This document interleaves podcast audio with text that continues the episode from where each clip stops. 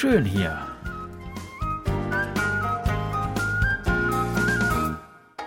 Ausflugstipps für Korea mit Jan Dirks.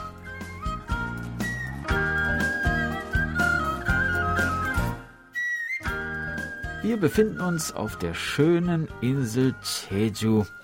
Und nachdem wir uns dort letzte Woche die Hauptstadt Jeju-si angesehen haben, wollen wir uns heute ins Auto setzen und unsere Inselrundreise beginnen. Ohne Auto hat man es auf Jeju nicht ganz einfach. Gewiss, man kann auch mit dem Bus oder mit dem Fahrrad die schönsten Orte der Insel erkunden, aber am einfachsten ist es doch, sich einen Mietwagen zu nehmen. Man ist einfach flexibler, kann hier und da mal anhalten und den ein oder anderen spontanen Abstecher machen. Von Jeju Stadt aus fahren wir zunächst in östlicher Richtung die Küstenstraße entlang. Auf der linken Seite das blaue Meer, auf der rechten weite Mandarinenplantagen. Wir kommen an einer kleinen festungsartigen Anlage vorbei, direkt am Meer gelegen. Dies ist der Yeonbukjong. Er wurde Ende des 16. Jahrhunderts errichtet. Hier versammelten sich früher die Exilanten, die am Königshof in Ungnade gefallen und nach Jeju ins Exil geschickt worden waren. Den Blick nach Norden gewandt, lobten sie den König und hofften auf gute Nachrichten aus der Hauptstadt und auf die Erlaubnis, nach Seoul zurückkehren zu dürfen. Früher ein Ort des bangen Hoffens, ist dieser Pavillon heute einfach ein schöner Aussichtspunkt über dem Meer. Folgt man weiter der Küstenstraße, kommt man bald an die Abzweigung zu einem schönen Strand, dem Hamdok Sopung Strand. 500 Meter breit, weißer Sand, schwarze Vulkanfelsen, kristallklares, flaches Wasser. Im Sommer sollen hier bis zu 50.000 Leute am Tag herkommen. Na, das war in diesem Jahr sicherlich anders und nun im Winter geht es hier natürlich ohnehin viel ruhiger zu. In der Nähe des Strandes liegt auch der Park der Tolharupang. Diese eigentümlichen, bis zu drei Meter hohen Figuren aus porösem Vulkangestein, die ein wenig an die riesigen Skulpturen auf der Osterinsel erinnern, wurden als Schutzgeister früher überall auf Jeju aufgestellt. Auch phallusartige Fruchtbarkeitssymbole kann man in der Form dieser Figuren erkennen. Hier im Park sind viele verschiedene Tolharupang von der ganzen Insel versammelt.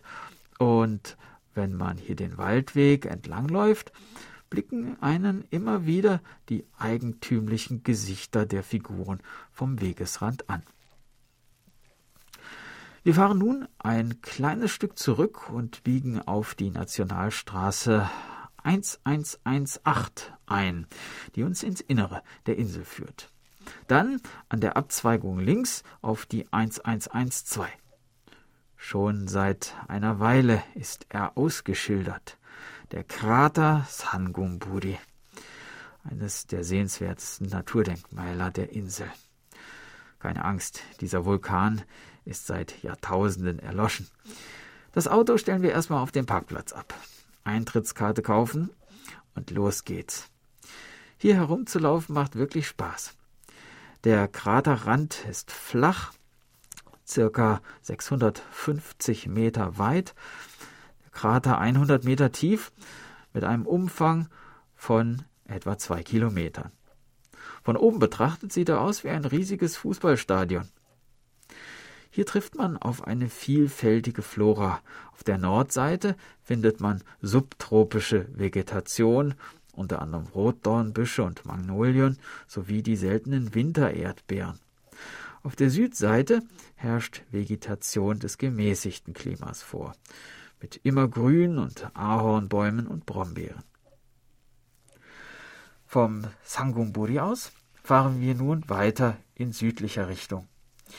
Die Landschaft mit ihren unzähligen, runden, grasbewachsenen Vulkanhügeln, die auf koreanisch Orum genannt werden, hat ihren ganz besonderen Reiz. Und Noch eine Besonderheit Jejus können wir an dieser Route entdecken. Die zahlreichen Reiterhöfe und Pferdefarmen. Wer mag, kann sich hier auf einem zahmen Pony ein wenig durch die schöne Landschaft tragen lassen. Auch Wandern und Radfahren sind hier verschiedentlich möglich. Wir haben die Insel nun einmal durchquert und bereits die Südküste erreicht. Hier in der Nähe des Hafens von Namwon liegt der Kunong, ein felsiger Küstenabschnitt, dessen bizarre Formationen aus schwarzem Vulkangestein an Skulpturen einer modernen Kunsthalle erinnern. Über den Felsen und über dem Meer windet sich der Wanderweg Nummer 5, der so malerisch ist, dass man ihn am liebsten immer weitergehen möchte. Wenn man dies tatsächlich tut, kann man so die ganze Insel umrunden, denn der Weg ist ein Abschnitt der Jeju Ullekil Rundwanderroute, die einmal um die ganze Insel herumführt. Nun, das wäre für uns heute ein bisschen zu weit, aber keine Sorge, wandern werden wir auch noch hier auf Jeju. Wann? Tja, wie wär's mit nächster Woche? Also, abgemacht. Tschüss und bis dann, ihr Jan Dirks.